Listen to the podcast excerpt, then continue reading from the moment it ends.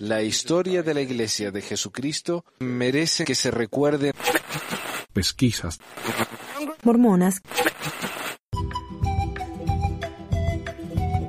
Ok, bueno, hoy tenemos eh, un, un invitado muy especial que nos ha preparado un gran estudio acerca de las profecías de algunos profetas mormones de José Smith y después de José Smith, me parece, sí. ¿Y te gustaría presentarte? Ok, ok. Eh, mi nombre es Gilmar Ruiz. Estoy hablando desde Barranquilla, Colombia. Sí. Y no sé si, si, han, estado siguiendo el blog. Gilmar ha estado eh, escribiendo unas cartas que nos mandó. Muy, muy bien escritas, muy bien investigadas, así que se las recomiendo si no lo han leído todavía en blog.pesquisamormones.com y busca ahí la, las cartas de Gilmar. Se las recomiendo todos. Eh, y, y, bueno, gracias por hacer esto, Gilmar. A ver, no sé si te, te gustaría decir un poquito eh, tu, tu, situación en la iglesia o simplemente ir derecho y, empezar a leer esto. No, está bien, está bien. Eh, como decía, eh, con este Manuel, estoy escribiendo algunas para el blog. Y la historia de la iglesia es como eh, comencé en la iglesia de, de, los 10 años, pero me bauticé a los 16, en realidad. Ajá. De los 10 años ya mi mamá y, y, y mis hermanos mayores ya eran miembros de la iglesia. Pero yo no quise bautizarme en ese momento. Ya con los años eh, decidí bautizarme y pues tuve la, la, la, la, la, la época de los jóvenes, hombres jóvenes, normal, común, como todos los jóvenes en la iglesia. Ajá. La misma presión de, del tema de la misión y eso. Eh, no fui a la misión, pues una serie de, inconvenientes que me lo imposibilitaron.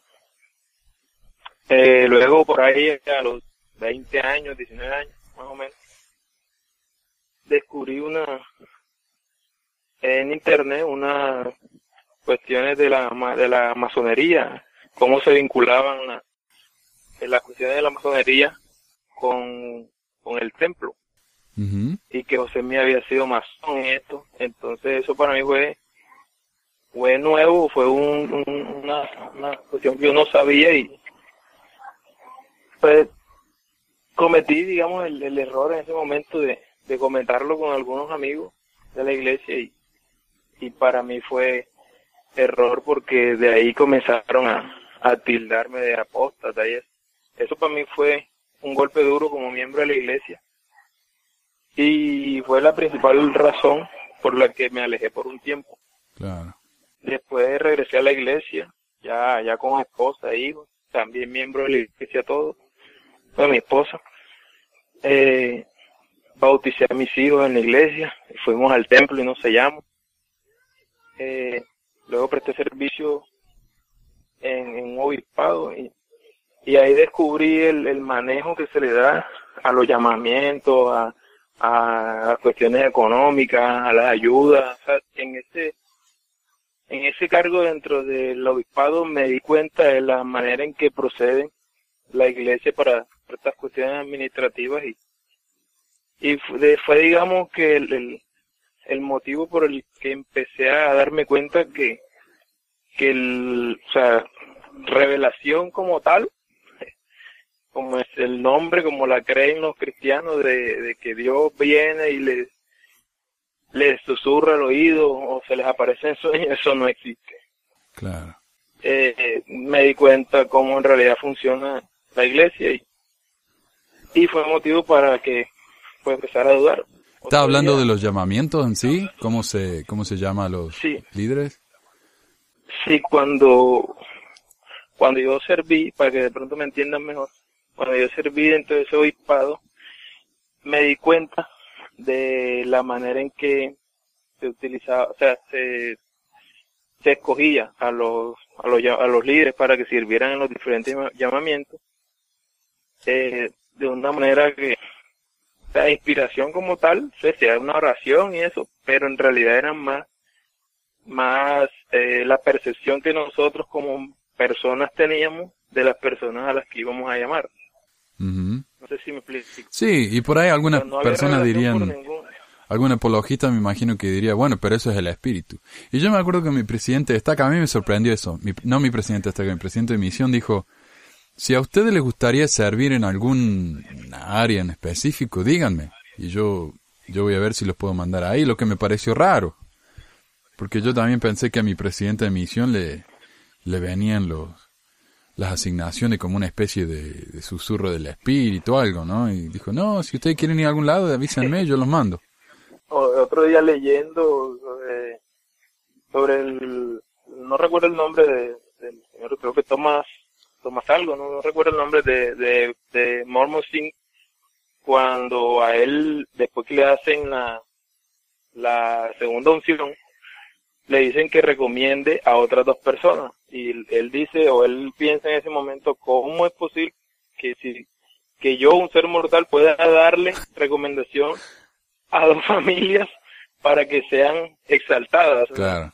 Algo así me pasaba en ese momento, que cómo era que nosotros íbamos a escoger las personas, o sea, era algo diferente a lo que yo creía que la manera en que se manejaba la iglesia.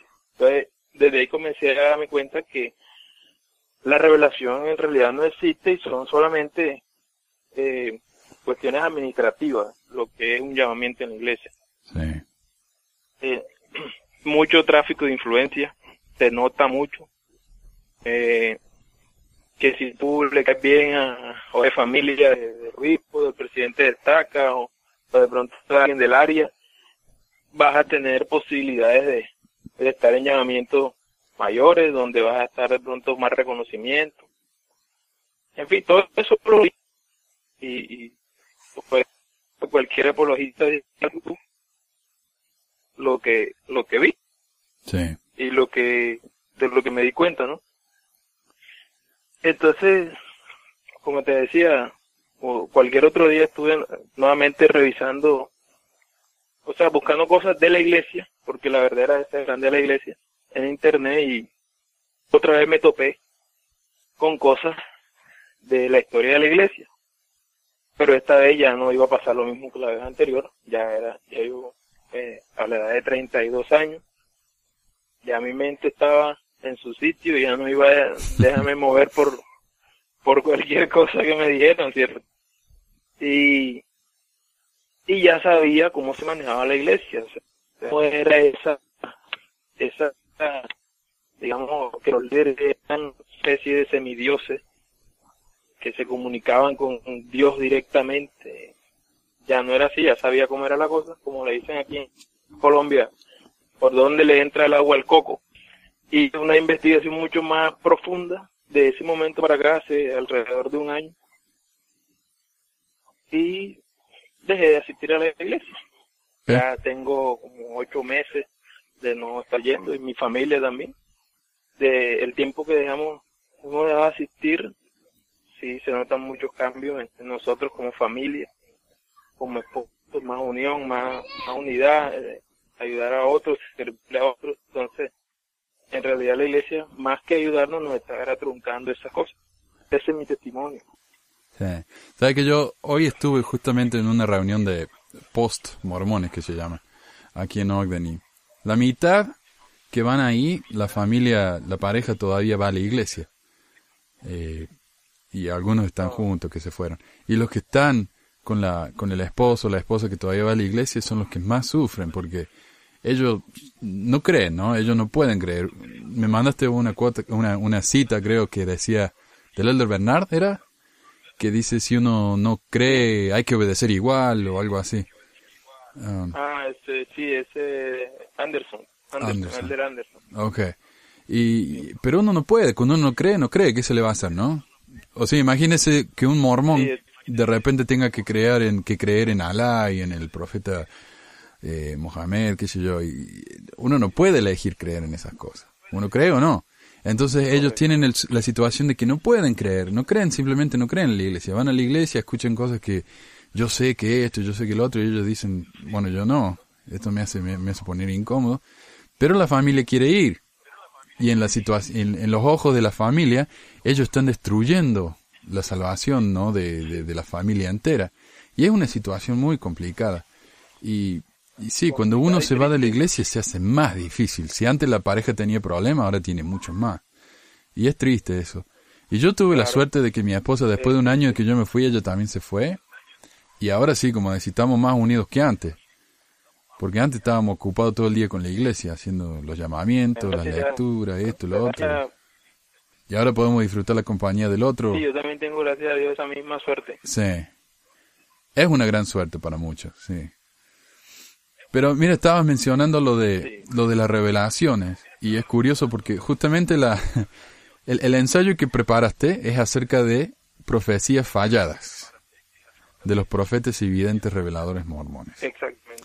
Y, ok, tenemos varias, ¿no? Tenemos muchas, y hay muchas más también, pero estas son las que vamos a hablar hoy. ¿Y te gustaría empezar a leer? No sé si quiere que, que nos tomemos turno leyéndolas. Podemos hacer una y una, ¿no? Ok. Entonces yo empiezo. A ver, la- las ventas de, su- de los derechos de su libro, Derechas al fracaso. Ok. Y escribiste acá, durante el invierno de 1829, Smith Jr. tuvo una revelación. Hiram Page y Oliver Cowdery irían a Toronto para vender los derechos de autor del libro de Mormón y así recaudar dinero. La revelación debió advertirles que no lo conseguirían. Según Smith, este le preguntó a Dios y este le dijo que algunas revelaciones son de Dios, no son de Dios.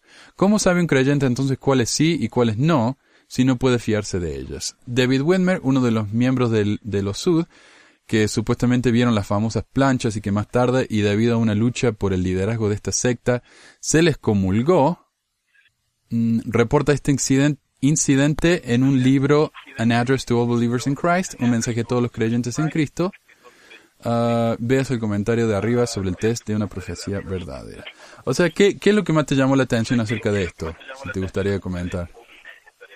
Sí, como. Eh, el hecho de que David Whitmer, uno de los tres testigos del libro de Mormón, eh, en, en ese, ese folleto, carta a todos los creyentes, él ahí expone el hecho de que un, José Smith tuvo una supuesta revelación en la que mandaba a Cowdery y a Iron Page para ir a Toronto y vender los derechos del libro de Mormón y así recaudar algún dinero. Ellos fueron y regresaron con las manos vacías, no pudieron venderla y, y al preguntarle a José qué había pasado, si era una revelación de Dios, él otra vez preguntó a Dios a través de la piedra en el sombrero, igual como la que ya todos conocemos. Y la respuesta de Dios fue que algunas revelaciones son de Dios, otras son del diablo y otras son del corazón del hombre. La pregunta que se hace Whitmer, eh, lo bueno es que las tres tipos de revelaciones se reciben de la misma forma, ¿no? Sí, sí. Sí, es José mismo, claro, no, no, supo la diferencia José en esa época. El mismo profeta no pudo diferenciar, es lo que decía Whitmer en su folleto, si el propio profeta no diferencia, entonces ¿cómo van a creer? O sea, ¿cómo van a saber cuál revelación es de Dios y cuál no? Wow. Es el punto ahí. Y que su supuesta revelación no, no se dio, no, no fue, eh, no se cumplió. Exacto. Y bueno, así que ahí está la profecía del- de la, la venta de los derechos del libro. ¿Y por qué uno querría que, que vender los derechos de un libro eh, inspirado por Dios? no Eso me parece Sagrado. raro también. Sí, bueno, los derechos pero- reservados no serían de, de Dios o de, de Moroni. Están en el dominio público, Sí. me imagino. Ok. ah, Sí. A ver, los doce apóstoles mormones. A ver. Sí, los apóstoles mormones, dice. Esta es la profecía. ¿eh? Y vi finalmente a los doce en el reino de, en el reino celestial de Dios. También contemplé la redención de Sión y muchas cosas que la lengua del hombre no puede describir del todo. El 21 de enero de 1836, José Smith Jr. tuvo otra de sus visiones. Los doce apóstoles del, del Cordero, que hoy están sobre la tierra, en tierras extranjeras, formando un círculo, muy fatigados, con ropas andrajosas y los pies hinchados. En ella también vio al elder McLellan al sur, de pie sobre una colina, rodeado de una vasta multitud, y predicándole y realizando una sanación milagrosa. Y a Brigham Young, en tierra extranjera, en el lejano sur y en el y el oeste, en un lugar desierto, predicándole en su propia lengua y a lo que al final añadió ver a los doce en el reino celestial de Dios. Eh, esto se encuentra en Historia de la Iglesia 2, tomo 2, páginas 380 y 381. Eh, esto es lo curioso, porque como se me vio a estos doce en el reino celestial de Dios, aquí tengo un pequeño recuento de lo que sucedió con esos doce. Okay. Dice, de los doce apóstoles a los que se refiere el, primer quórum de los doce apóstoles, muchos de ellos apostataron o se unieron a otras iglesias. Dice Thomas B. Mars, el 26 de abril de 1835 fue comulgado en, el en 1838. Volvió a la iglesia en 1857. Eh, eh, claro que no como apóstol, ya no volvió a ser más, a pertenecer más al quórum. William E. McLellan eh, fue comulgado en 1838. Se unió a los rigdonitas, a los estranjitas y hendriquitas después de 1844. Nunca esos, son todas ramas mormonas también. Sí, mormonas disidentes. Eh, hay muchos de estos eh, hombres que seguían creyendo en la iglesia, pero no creían en José Smith. El caso de Thomas B. Marsh, hasta el día de hoy nos cuentan en la iglesia que él se fue porque hubo un problema con la natilla de la leche. No sé si esa es la historia famosa que nos cuentan. Pero en realidad él se fue porque estaba horrorizado con la violencia en la iglesia. Eh, con el tema de los danitas y todo eso. Y él se fue y él estaba muy decepcionado de José Smith, pero él todavía creía en la iglesia.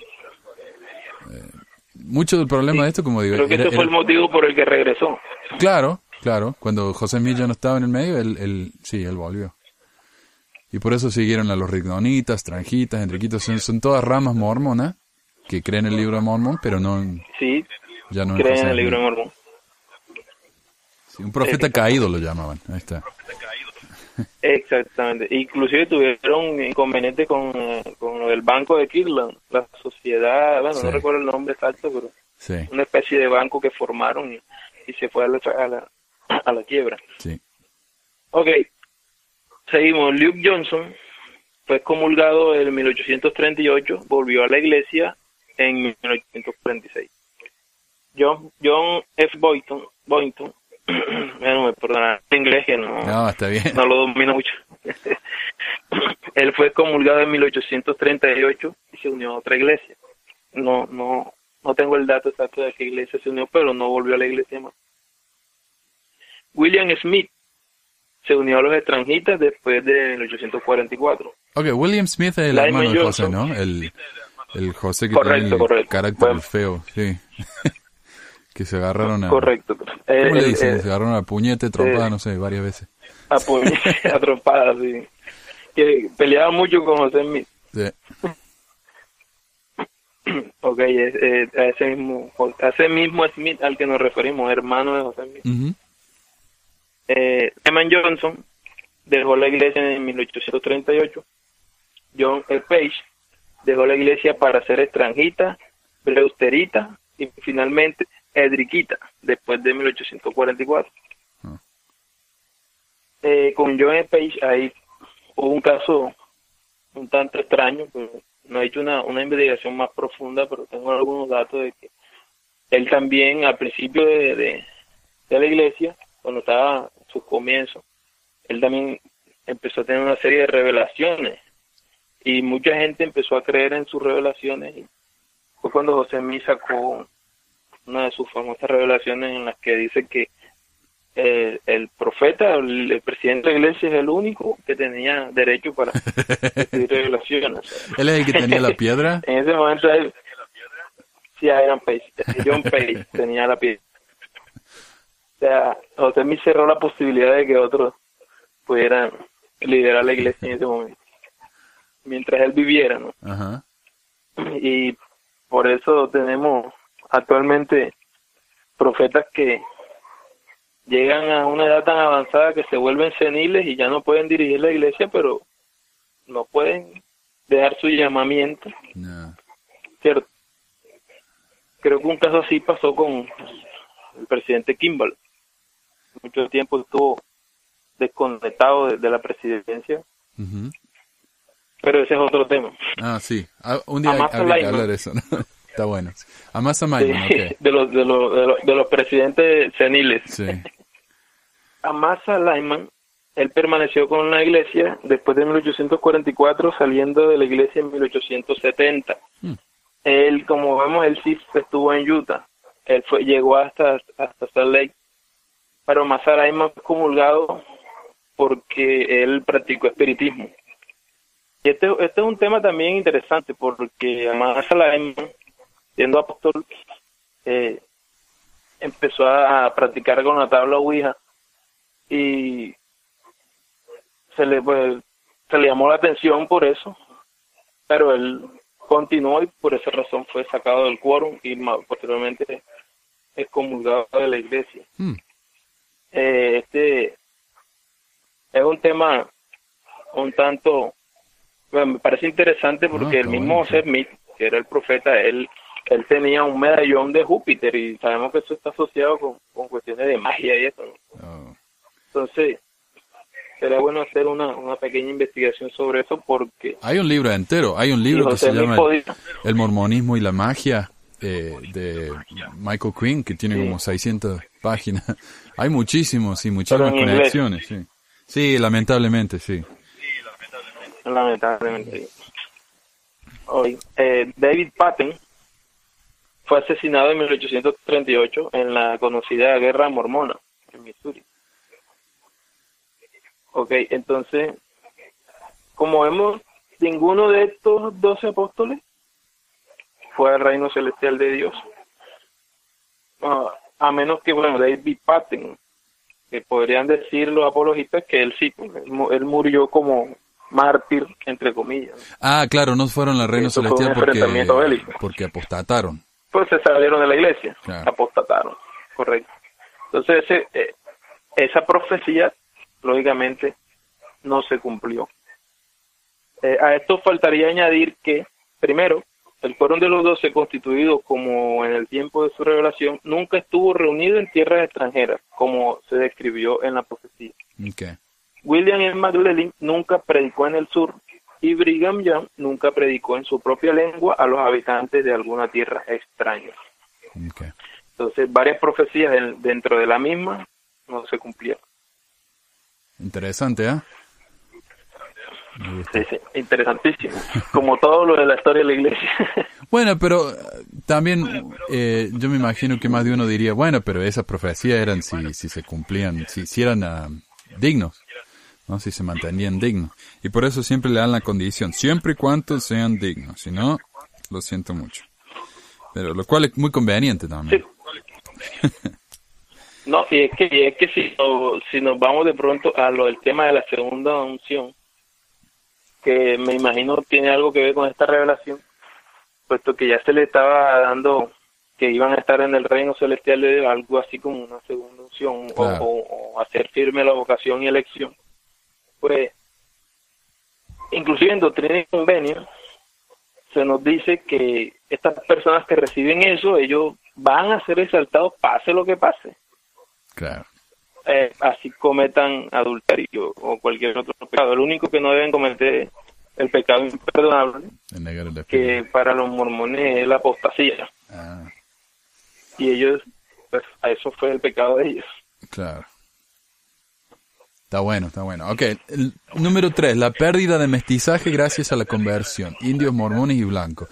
Y este yo hablé en un episodio acerca del presidente Kimball, que está él muy obsesionado con esto. Eh, dice, en 1830 Smith también profetizó que los lamanitas, los indios americanos, que se convirtieran a la iglesia se volverían blancos.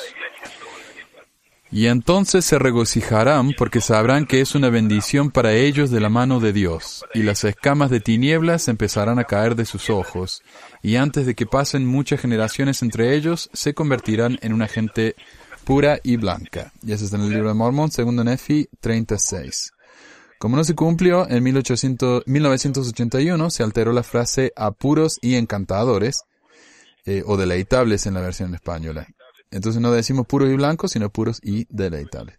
Irónicamente, algunos creyentes mormones, para excusar, eh, excusar esta profecía incumplida, alegan que estos indios existieron y eran los chachapoyas de Perú, omitiendo por supuesto que estos no eran blancos, sino según la- lo describe Ciesa de León en los 1500, los más blancos y agraciados de todos cuantos yo he visto en las Indias que he andado. Que estos ya habitaron el continente desde el 900 antes de Cristo, contradiciendo así, o no, 900 de la era cristiana. Sí, de la era cristiana. Ok. Contradiciendo así la historia de Mormón inventada por Smith. Y estos no fueron blancos por convertirse al mormonismo, tal y como se alega en la profecía de Smith, y que si el creyente intenta cola- colarnos a estos indios, convierte la modificación de los sud, la alteración de los textos en 1981 es en algo inadmisible. Los chachapoyas, por supuesto, tenían su propia religión y no conocieron la judeocristiana, y mucho menos la versión mormona, hasta la llegada de los europeos. Ok. Entonces no eran blancos, sino que eran los más blancos en comparación, ¿no? ¿Eso es lo que dice? eh, exacto. Ok. Es lo que en realidad dice, eran, ellos no eran blancos. No, pronto, comparándolos con otros, eran un poquito más claros. Ok. Ok, buenísimo. Ahora, a ver, ah, próximo, vámonos, a ver. Próximo. La venida de Cristo en mil och- 1890 o mil- 1891. Sí. Dice, en 1832 afirmó que se le había aparecido Jesús. En 1835 ca- cambió su versión y afirmó que se le habían aparecido ángeles solamente.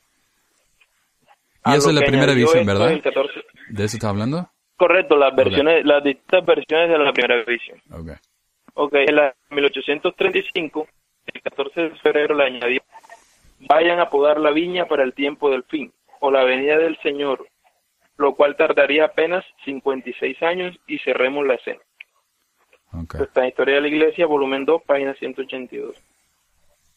Eh, como vemos ahí, está hablando eh, 56 años. Luego dice, versión que cambió finalmente en 1838, alegando que era Dios, el Padre y Jesús, lo que es la versión actual de, de la primera visión. Ese mismo año repitió lo dicho anteriormente diciendo que Dios le había revelado que la venida de Cristo ocurriría dentro de 56 años, aproximadamente en 1891, según Smith. El Salvador del mundo aparecerá otra vez en la tierra y la escena final ocurrirá. Eh, el 2 de abril de 1843, Smith afirmó haber recibido una profecía, supuestamente antes de 1832, y profetizó que el alzamiento de los esclavos sería antes de la venida de Cristo, lo cual, según él, sería antes de que tuviera 25 años. Y la profecía dice, yo profetizo en el nombre del Señor Dios que las dificultades que causarán el derramamiento de mucha sangre antes de la venida del Hijo del Hombre empezarán en la Carolina del Sur. Probablemente surgirán a causa del problema de los esclavos. Así lo declaró una voz mientras oraba en cuanto al asunto, el 25 de diciembre de 1932. En una ocasión estaba orando muy sinceramente para saber la hora de la venida del Hijo del Hombre, cuando oí una voz repetirme lo siguiente. José, hijo mío, si vives hasta cumplir 85 años, verás la faz del Hijo del Hombre. Por tanto, que te baste esto y no me molestes más sobre este, sobre el asunto.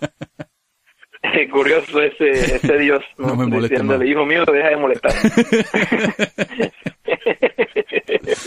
Está bien. ok, eso está en Doctrina y Convenios, 130, 12 al 15. Los cálculos debieron de salirle mal al, al dios de Smith, pues este cumplió los 85 en, el, en 1890 y no en 1891. Ok. Un error así perdonable, pero es que pero es que ni en mil no- 1890 ni en 1891 vino vino Dios, vino Jesús. Eh, los defensores mormones de este texto que más eh, afirman que más adelante el propio Smith aclara esto y dice y así que sin poder decidir si esta niña se refería al principio del milenio o alguna aparición previa o si yo había de morir y de esta manera ver su paz. Creo que la venida del Hijo del Hombre no, no se verificará antes de ese tiempo. Pero lo cierto es que el contexto entero de y Convenio 130, 12, 17, Smith hace lo que todo profeta, uno, afirma algo alegando que lo dicho es un mensaje celestial. Dos, cita que ante, aunque es un mensaje celestial, él puede saberlo con seguridad. Bueno, y esto es una cuestión muy, eh, ¿cómo le diremos? Conveniente para él, ¿no? Claro. O sea, eso lo digo yo, no, no sabes, de- deja el, el tema como ahí vago. No Claro, no, sí, hay siempre son muy vagos. Si te fijas, sí, nunca hay nada demasiado específico. Bueno, esta sí es de específica. Dice que en ese año va a venir Jesús y no vino. Pero entonces la- todo lo que habla eh, alrededor de eso sí es muy vago. Después lo matiza. Sí, se, se, da condiciones para que no se cumplan por las dudas, sí, ¿no? De, de pronto es que yo me voy a morir y lo voy a ver. claro. Eh, yo dije cuando cumpla cuestión como para 85, así que si no cumple 85, no. Claro, No va a venir. El, el dios de, él- de, de Smith no sabía que, que él se iba a morir se a morir, sí. Ah, unos años más antes que lo iban a matar, no sabía. ok, y tres, afirmar en reiteradas ocasiones que la venida o regreso de Jesús está cerca. Es lo que han hecho muchos otros. Eh, bueno, no sé si, si metemos esto de las fechas y eso, que está ahí más adelante. Ujú. A ver, déjame leer. Fecha Tú- 3 de noviembre de 1831, dice que... Y esto es todo de Doctrina y Convenios, y hay uno de... Eh, y de historia también, de historia de la iglesia. Claro, no, sí, acá hay una de 1831, 33, dos del 34 que dicen eh, Jesús ya viene. Lo, hay que entender que los mormones eran gente milenaria. Eso refiere que ellos pensaban realmente que Jesús iba a venir. Cuando ellos hablan de una generación, hablan de una Sí. generación, no es como ahora que los apologistas dicen, bueno, pero una, esa genera- una generación significa... Eh, el, el- ¿Cómo le dicen? No más de 70 años. Sí, pero una, una explicación que escuché de unos apologistas fue que una generación significa la, la dispensación. Entonces vaya saber cuánto Ah, la-. Ah, son, esas vueltas que le dan para, para justificarlo. Sí, pero claro. eh, ellos realmente pensaban que, que Jesús iba a venir y por eso ellos hablaban de la de la de la restauración que se tenían que juntar. ¿Cómo se llama eso? El, me, acuerdo en inglés nomás. Que, El raptor. eh, el gathering Ah, el recogimiento. Recogimiento, ahí está. Recogimiento de. Israel. Y, y ellos hablaban de eso de manera literal. Ellos, porque ellos pensaban que Jesús iba a venir, entonces todos se tenían que juntar primero allá en pri- o primero en Kirkland, de- de Kirkland, después en Nauvoo y después en Utah, iban cambiando los, los sillones. Y Sí, eh, esta, porque Jesús no venía. es curioso que la tierra prometida para o la Sion pues, de los mormones ha tenido bastante cambio. Eh, y ¿no? claro, y, y, y lo de que la venida de Jesucristo iba cercana eh, queda de manifiesto en algunas revelaciones posteriores o, o no revelaciones, profecías que les hizo a algunos colaboradores del apóstoles y, y que iban a ver a Dios la venida de Jesucristo que lo iban a ver con sus ojos puesto que o sea dando a entender que ellos iban a estar vivos cuando Jesucristo viniera sí, sí. sí. entonces, eh, Eh, eh, José Smith se refería a una venida muy cercana. Ya los apologistas, viendo que eso no, no se cumplió, ni se va a cumplir, pues entonces han tratado de, de darle sus ya conocidas explicaciones sí. a ese tipo de cosas. Sí, sí, sí. Sí. Y yo, cuando hice el episodio acerca de las bendiciones patriarcales, vimos que muchas bendiciones patriarcales, incluso una que dio él mismo eh, y su papá, decían que las personas recibiendo la bendición iban a ver a Jesucristo antes de morir. Sí, y obviamente no se cumplieron, pero... No, sí, era- esa era una promesa bastante común en esa época. Ya no la escuchamos más, lamentablemente. Esa, esa bendición eran divertidas, ¿ves? Las de ahora son más aburridas. Sí, no, y es que ese es un, un- me gustó mucho de ese episodio, creo que fueron dos que hiciste sobre este tema. Eh, y, y, y me di cuenta en la manera en que evolucionaron la- las bendiciones patriarcales, porque primero, en, en aquella época, se hacían muchas predicciones del futuro de la persona. Sí. Ya hoy en día nos, hace, nos hablan mucho más de nuesra vida preterrenal. Eh, y, y es conveniente para ellos porque ¿cómo vamos a comprobar nuestra vida preterrenal? No lo vamos a saber nunca. Pero sí podemos, en, sí podemos saber si nos predicen el futuro, Claro. pues nos vamos a dar cuenta en ese futuro si en realidad se están cumpliendo las cosas o no. Sí. Eh, aunque todavía siguen haciendo predicciones, pero cuando no se cumplen se, se nos dice que en el milenio. Y alguien me lo dijo el otro día eso. Sí, me dijo, bueno, pero mira que las, ben- las bendiciones se pueden cumplir en, en la próxima. Y ya vamos a leer acá una, una profecía que hizo José Smith, que por más que se cumpla en la próxima no tiene ningún sentido. Así que, sí. Pero bueno, es una Sí, explicación no, que y se mi da. bendición patriarcal. Sí, te decía, en mi bendición patriarcal a mí me, me profetizaron que iba a estar en la misión. Como- Me dice, estarás en, como un misionero investido con poder de lo alto. Y no se cumplió, yo no fui a la misión. Ah. Mundo de los espíritus, ah, no, no Entonces, pierda la primera fe. mano. Sí, sí. ok. Ok, seguimos, Manuel. Ah, el templo de Jerusalén, ¿pasamos a ese? Sí, ese. El templo de Jerusalén reconstruido antes de la venida. Judá ha de volver, Jerusalén ha de ser reedificada junto con el templo. Se precisará algún tiempo para reedificar las murallas de la ciudad, el templo y todo esto debe hacerse antes que el Hijo del Hombre aparezca. Enseñanza del profeta José Smith, página 347. Teniendo en cuenta que Smith afirmó, más bien prometió, que su personaje mesiánico favorito vendría antes de su muerte, esta profecía era, otra más que deja constancia de cómo una persona puede fallar si intenta hacer predicciones de cara a un futuro cercano, y más a uno lejano. Tres siglos después, aún no ha aparecido ese personaje y el templo de Jerusalén no ha sido reconstruido.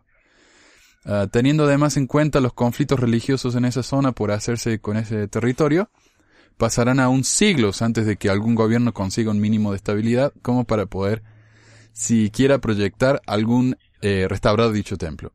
Y esto no es una profecía, sino una deducción, claro. Eh, pero hasta hoy todavía creen en eso los mormones. Yo acabo de escuchar un, un, un ¿cómo se llama? ¿Cómo se llama? Un, un discurso de un profesor de, de instituto acá, un, un discurso que venden en el Desert Book.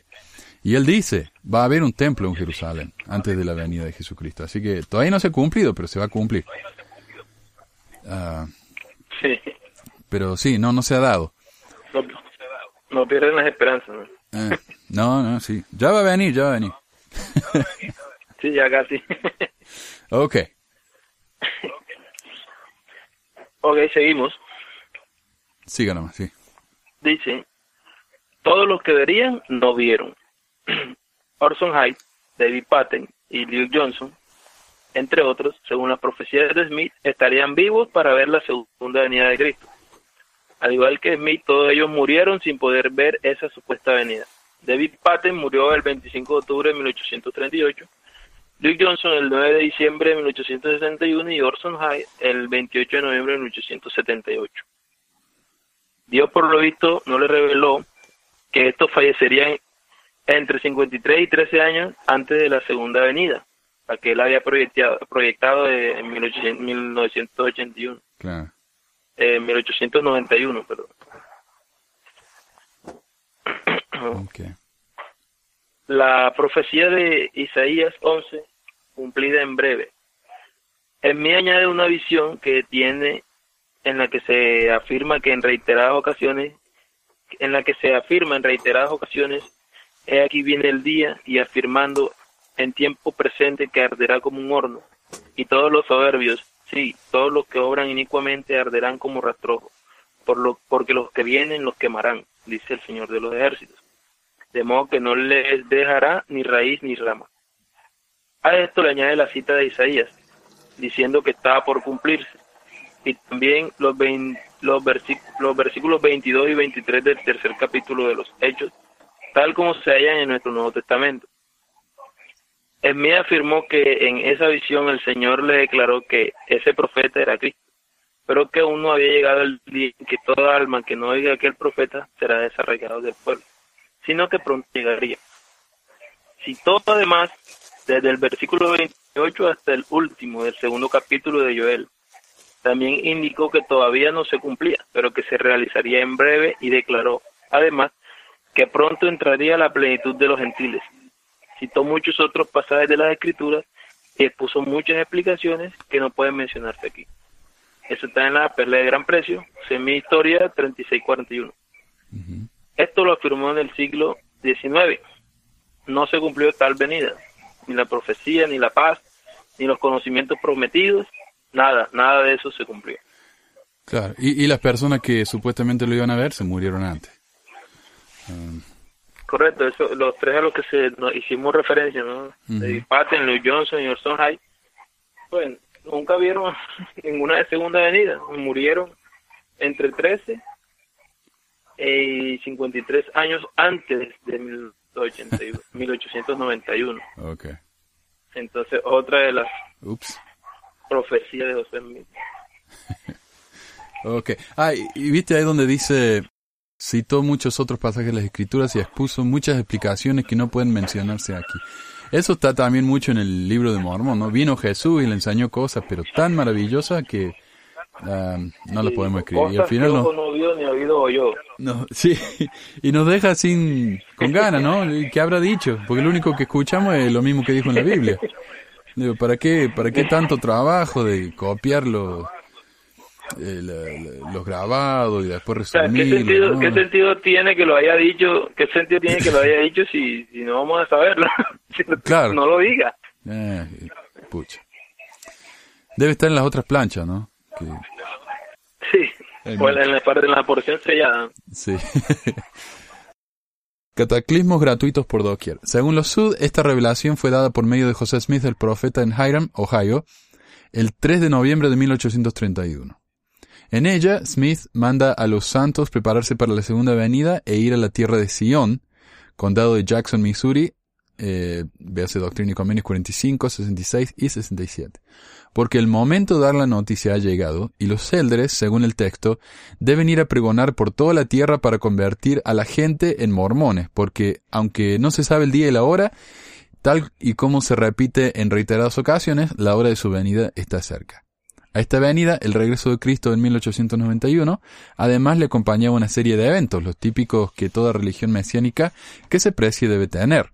Porque aquí se, pre- se pondrá de pie todo el monte de los olivos y sobre el potente océano, sí, el gran abismo y sobre las islas del mar y sobre la tierra de Sión, y alzará su voz desde Sión y hablará desde Jerusalén, y se oirá su voz sobre todo pueblo, y será una voz como el estruendo de muchas aguas, y como la voz de grandes truenos, que derribarán los montes y no se hallarán los valles. Mandará al mar profundo y será arrojado hacia los países del norte, y las islas serán una sola tierra. Y la tierra de Jerusalén y la de Sión volverá a su propio lugar, y la tierra será como en los días antes de ser dividida. Y el Señor, sí, el Salvador, estará en medio de su pueblo y reinará, y reinará sobre toda carne. Y los que estén en los países del norte serán recordados ante el Señor, y sus profetas oirán su voz, y no se contenderán por más tiempo, y herirán las peñas, y el hielo fluirá hacia su presencia, y se levantará una calzada en medio del gran mar. Sus enemigos llegarán a serles por presa, y en los yermos desolados brotarán pozos de aguas vivas, y la tierra eh, reseca no volverá a tener sed. Doctrina y Convenio 133, 22 al 29. ¿Qué decir tiene que ni ocurrió eso en 1891 ni tiene el menor sentido y coherencia y tal como se narra? También afirmó gracias a otras de sus visiones, el 25 de diciembre de 1832, que en la rebelión de Carolina del Sur, la guerra entre los estados, el sur llamará a Gran Bretaña para pedir ayuda, y como resultado la guerra se derramará sobre todas las naciones, los esclavos se sublevarán, los habitantes de la tierra se lamentarán, habrá hambre, plagas, terremotos, truenos, relámpagos, y esto se dará como resultado el fin de todas las naciones. Y eso bastante, bastante terminante, ¿eh? Resultado de todas las naciones. Sí, eh, eh, como, eh, como dando a entender que esa iba a ser el- la causa de, de lo que llamamos como el, el Armagedón, el Apocalipsis. Eso es lo que yo percibo ahí que era lo que él quería entender. Ah, Que a partir de, de la guerra de secesión de los Estados Unidos sí. iba a venir el cataclismo global, que iba a acabar con, con todo. Y, y bueno, sabemos que este es el país prometido, así que, viste. Si no existen los Estados Unidos, no existe el mundo. sí. ordenada por Dios. Sí, sí, sí. Ok, dice, esta profecía es la más frecuentemente... Oh, eso está en Doctrina y Convenio 87, perdón. Esta profecía es la más frecuentemente citada por los mormones para probar el poder profético de José Smith. Sin embargo, estos omiten o no son conscientes de la situación política en Estados Unidos en la época que se hizo. En noviembre de 1832, Carolina del Sur había declarado su poder para anular cualquier acto federal, y el presidente Jackson estaba preparado para ir a la guerra y así hacer cumplir la autoridad federal. La mayoría de la gente esperaba la guerra, de manera que la profecía no hacía más que reflejar la opinión común. Sí, eh, y esto yo lo escuché, de que José Smith tal vez había estado leyendo los diarios, por eso supo hacer la profecía. Eh, sí, y en, en el manual de doctrina y convenios del instituto hacen, eh, pues, la persona que, me imagino, un apolo de la iglesia, eh, explica que si era cierto esto, que el, el, ambiente que se vivía daba a entender que venía una pronto, pero que el, el, digamos que la importancia de la profecía no radicaba en el hecho de que iba a haber una guerra, sino de que de ahí en adelante se iba a derramar la guerra sobre, sobre todas las naciones. Entonces hacen un, tipo de, de, bosquejo de, de ahí de esa guerra hacia las demás guerras que han habido, las dos guerras mundiales. Eh, claro, 70 años después. el asunto que José, que José Smith no se refería principalmente a la guerra, o sea que la, importancia de su profecía no era la guerra como tal, la guerra civil, sino lo que iba a venir después. Eso está en, el manual instituto de doctrina y convenio de la de la sección 87. Ahora me gusta lo que escribiste acá. Dice, ahora, aun cuando el sur finalmente se sublevó en 1861, aunque Gran Bretaña vino en su ayuda, otros elementos de la profecía no se cumplieron. Los esclavos no se rebelaron, la guerra no se derramó sobre todas las naciones, o, como decimos, 70 años después, no les tardó un poco en, llegar a la guerra. y tampoco, por mucho que fueron guerras mundiales, no fueron sobre todas las naciones. Sí. Eh, no hubo hambruna mundial, plagas, terremotos, etc. Y el resultado, por supuesto, no fue el fin de todas las naciones. Morris PJS mantiene que en la Primera Guerra Mundial las, las, hambrunas asociadas y la influencia epidémica de 1918 cumplen esta profecía pero estas no fueron el resultado de la guerra civil americana. Tampoco afirma Morris que hubiera terremotos debidos a ella. Y sí, a José Mil le encantaba hablar de terremotos, y eso ya estaría bueno, ¿no? Ir a la conferencia y que de repente el profeta diga, eh, va a haber terremotos y volcanes y qué sé yo. No, lo único que nos dicen es que los chicos ahora van a ir a la misión a los 18. A los 18. que eh, van a hacer un ejemplo en, no sé, parte, Barranquilla. Claro. O sea, esas son las... La, y, he notado que que se enfocan, se están enfocando mucho en, cuestiones de la familia, eh, genealogía, ya no, ya no se arriesgan de pronto a, hacer predicciones de ningún tipo. Y de hecho, oh, oh perdón, sí, sí. Te iba a comentar sobre lo de las hambrunas y la influenza. Ajá eh, tiene base en, el tema bélico, pues, en la guerra, pues tú sabes que está en hambruna, en, los lugares donde van, y llevan algún tipo de enfermedades también, pero, tenemos cataclismo, eh, en fin, ese es otro tipo de cosas que son más climáticas, no tienen nada que ver con la guerra, entonces... Y bueno, también podría haber profetizado que la gente se iba a morir a balazo en la guerra. Hubiera sido más acertado. Sí. sí, hubiera sido, de pronto se lo hubieran cumplido más las profecías. ok, Nueva York, completamente destruida, a ver. Ok, eh, Nueva York completamente destruido. Aquí la revelación se trata sobre Nueva York, Albany y Boston. Dice, en una revelación que tuvo en Kirtland, Ohio, los días 22 y 23 de septiembre de 1832, se le dijo que Nueva York, Albany y Boston serían destruidas si rechazaban el Evangelio. Según él, la hora de su juicio se acerca. Importante esas dos últimas palabras, ¿no? Se acerca. Es que la percepción de Smith de, de algo que está próximo a la puerta es un poco rara.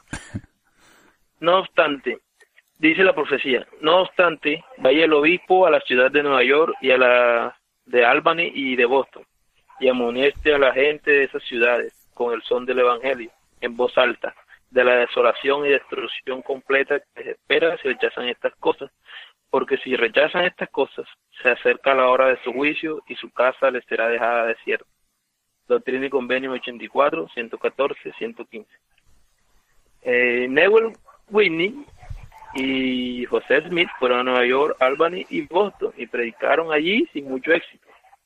Pues estas ciudades no aceptaron el Evangelio mormón han pasado más de 180 años y ni fueron destruidas entonces ni han sido destruidas todavía. Ah, Eh, alguna vez escuché, Manuel, de unos miembros de la iglesia, cuando lo de las Torres Gemelas, el 911, ah, el cumplimiento. me imagino que todos los oyentes sabrán a qué, qué me refiero con lo de las Torres Gemelas, ¿no? Sí. Muchos miembros de la iglesia acá, eh, escuché el comentario que, que se acercaba a esa profecía, el cumplimiento de esa profecía, que ya Nueva York iba a ser completamente asolada y destruida. Y como vemos, eso no pasó. Ah, qué feo. Ahí está.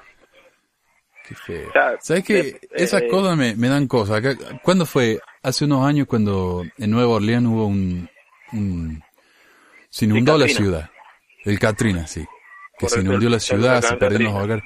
Y, me, y, y una familia acá que conozco, que son de ah, Salvador, me dijeron, no, ¿sabes lo que pasa? Es que en, en, en Nueva Orleans hay tanto pecado en esa ciudad que, ah, que eso fue un, un castigo de Dios. O- Otros evangélicos decían, no, es que hay muchos homosexuales ahí, por eso Dios castigó. Digo, pero ¿qué tiene que ver la gente que no, que no participan en eso? ¿Y por qué castiga a Dios de esa manera? Entonces. Claro, entonces si Dios los castiga acá y les quita el hogar y, le- y los hace perder todo, eso quiere decir que no los va a castigar en la próxima vida o cómo es, ¿no? O sea, eh, yo digo que a veces es una forma que uno tiene de, de alegrarse del sufrimiento de los demás, y se ve, ese es la- el cumplimiento de la Sí. profecía. Y a mí no me pasa porque yo soy bueno. Ah, de esas cosas son, Eh, no, no me gustan tengo para nada. sí. tengo el mismo, tengo el mismo- la misma opinión que tú porque eh, yo no, no, no, no veo, o sea, la percepción del Dios cristiano es más vengativo que, que pues, un Dios amoroso. Claro, entonces ¿para qué tenemos un juicio final? mismo. Eso es. ah, si ya no, ya no, Exacto, ya nos, exacto. ya nos condenó, ya. O ya pagamos el sufrimiento. Y- bueno, y- no sé. Exacto, o sea, si ya pagamos aquí, pues, ¿para qué nos van a castigar después en otra vida también? Eh,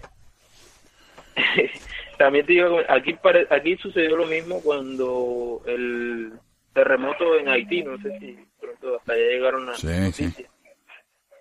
Aquí también los mismos comentarios, que Haití era una ciudad, un país de pecado, en fin. Ahora me pregunto, algún paralelo, aquí en, en Colombia, en, en un municipio se llama Fundación, en, el- en Magdalena, ocurrió una situación muy, muy, muy dolorosa, ¿no?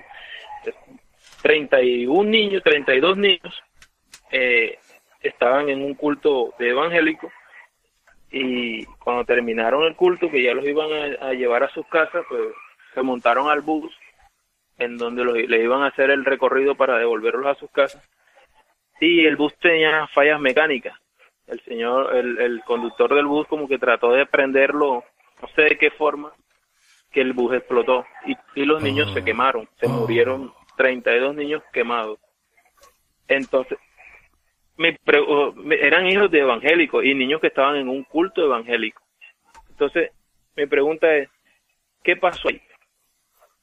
O sea, ¿pasó lo mismo que en las Torres Gemelas? ¿O, o, ah, eran niños y eran evangélicos? Claro, ¿Por qué se murieron 32 niños en esa situación? ¿Cierto? qué horrible. es una pregunta que cada quien podrá eh. Ay, ay, ay. Sí, no hay... es- Eso es lo que, que yo veo, que hay mucha gente que usa la religión para justificar eh, su intolerancia o ve a ellos les pasó porque hicieron esto o no hicieron esto otro y es tan lamentable, ¿no? Ah, pero bueno, Sí. este, esta próxima profecía es más divertida, así que por lo menos para levantar un poco el espíritu. Eh, dice aquí, las estrellas caerán entre otras cosas. El 27 de diciembre de 1832 Como era de esperar, Smith realizó otra profecía. Afirmó que la tierra temblará y se tambaleará. El sol no dará luz, la luna será bañada en sangre, las estrellas se irritarán extremadamente y caerán todo eh, caerá todo de aquí a poco tiempo. Ver, Porque aquí a poco tiempo la tierra temblará y se tambaleará como un borracho, y el sol esconderá su luz y se negará a dar luz, y la luna, y la luna será bañada en sangre, y las estrellas se irritarán extremadamente y se lanzarán hacia abajo como el higo que cae de la higuera. Han pasado más de 59.000 días, tres siglos, y esta profecía no se ha cumplido. Es dudoso que en cualquier, en cualquier sentido las estrellas pueden caer. Esto es un paráfrasis de Isaías 13.10, como también un refraseo de Mateo 24.29 y Marcos 13.25, como también lo son el resto de afirmaciones absurdas que se dan en ella. La tierra tambaleando, una luna, una luna bañada en sangre o el sol escondiéndose y negando a dar luz. Negándose a dar luz. Un creyente mormón podría alegar que estas partes son metafóricas, pero teniendo en cuenta que para Smith en la luna habitaban personas, el sentido metafórico no cubre la coherencia de dichas afirmaciones. Ah, ok, esto de la luna bañada en sangre es muy popular. A ver, Sí. acá hace poco tuvimos una luna roja. Muy, muy común en los eclipses. Sí, y yo estuve estudiando un poco el tema y una tétrada, eso es lo que se llama una tétrada, es cuando hay cuatro eclipses en dos años. Y generalmente uno de los eclip- eclipses la luna va a estar roja.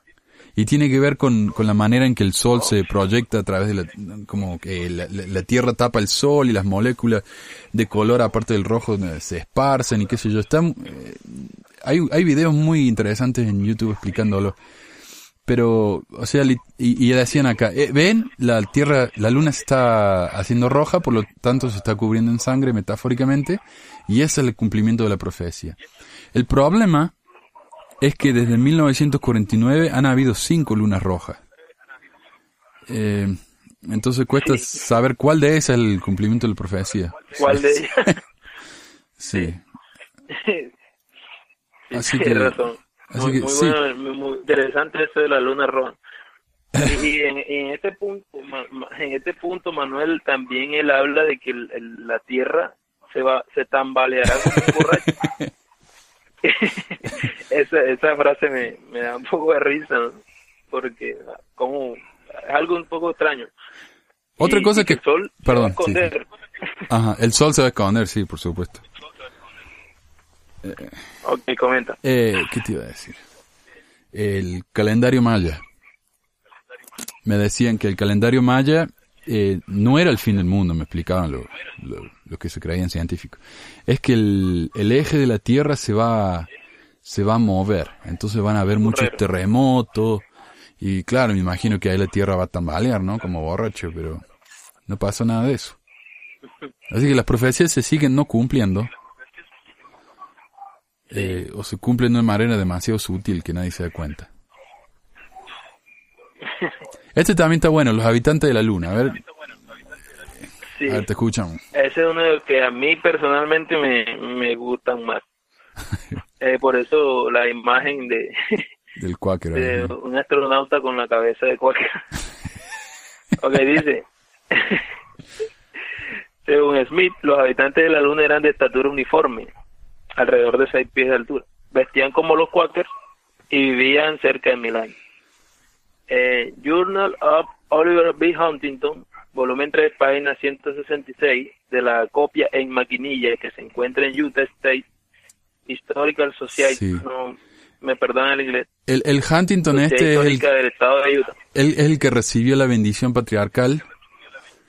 Y en la bendición Correcto. patriarcal decía eso, de que había cuáqueros en la luna que medían seis pies, que serían unos dos metros. O sea, no, no son tan altos, ¿no? Pero eh, sí, se vestían como cuáqueros, o sea, llevaban sombreros, esos sombreros negros de felpa y trajes negros. con- Y a, y a este Huntington y a este muchacho se le profetizó que él iría a predicarles a estos habitantes de la luna.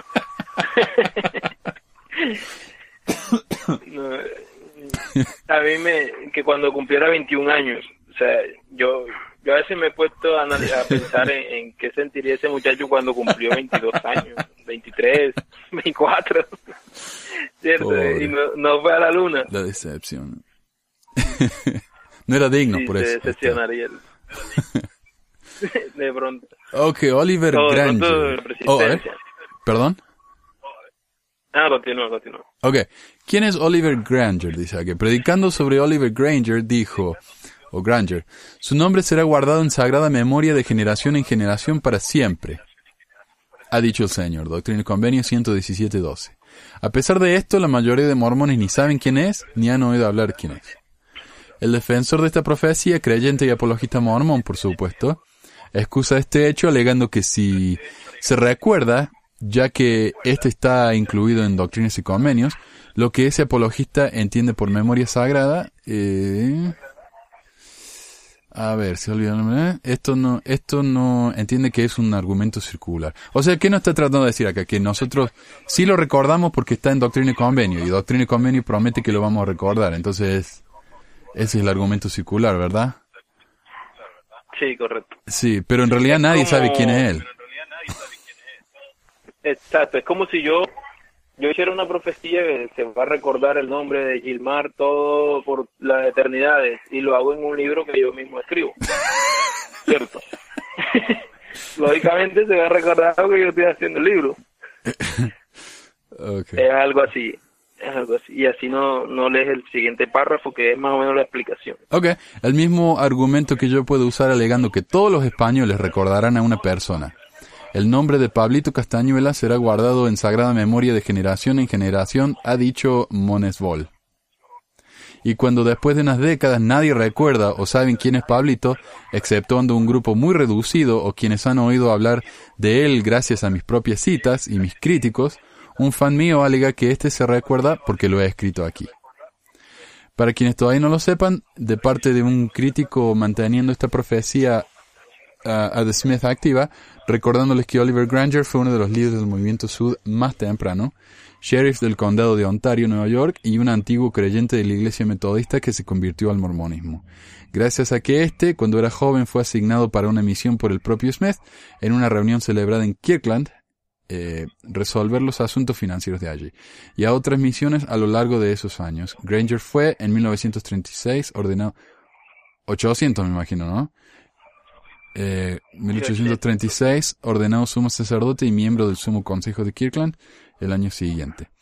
La frase de Smith, más que una profecía, refleja una promesa, un tributo o un halago del propio Smith hacia Granger. Ok. Así que nadie se acuerda de Granger, pobre. Nadie.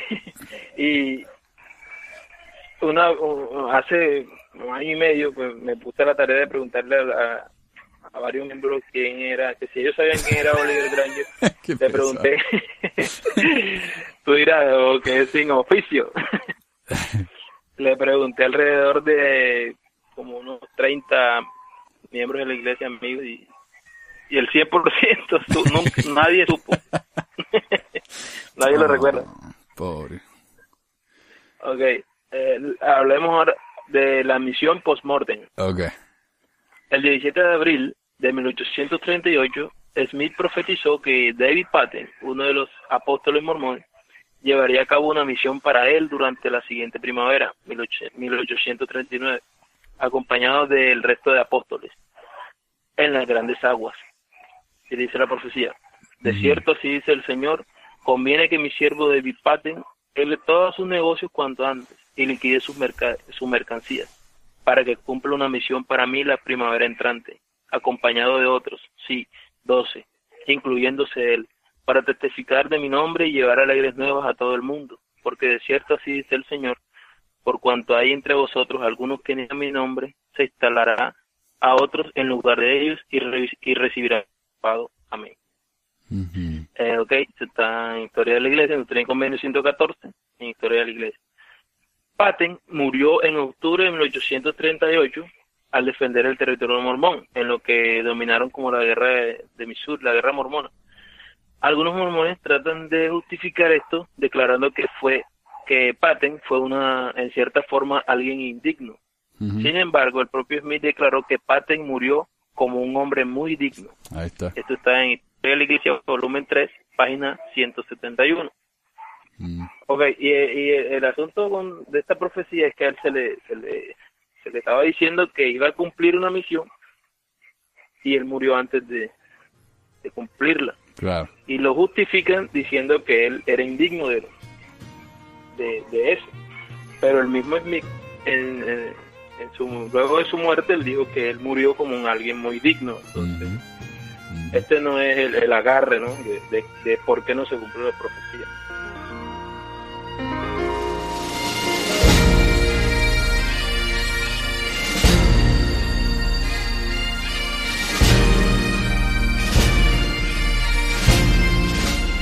Un par de semanas más vamos a tener el resto de las profecías fallidas que compiló el amigo Gilmar, así que no se lo pierdan. Gracias de nuevo por escucharnos. Hasta la próxima.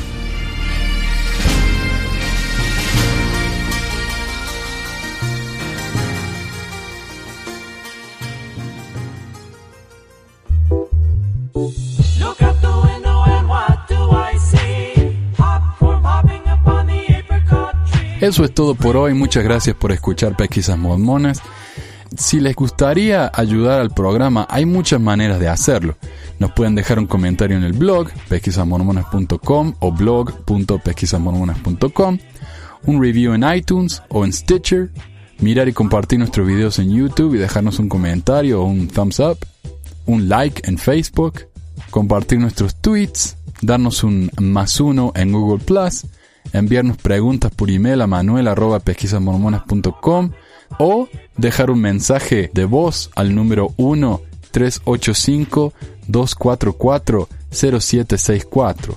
Este es un número de Google Voice, así que pueden hacer este llamado gratis si también usan Google Voice. Y mucho más, por supuesto. Si todos nuestros oyentes hacen solo una de estas cosas, más gente va a poder saber acerca del podcast. Mientras más gente nos ayude, más frecuentemente vamos a poder producir estos programas. Muchas gracias por escucharnos y por las palabras alentadoras. Hasta la próxima.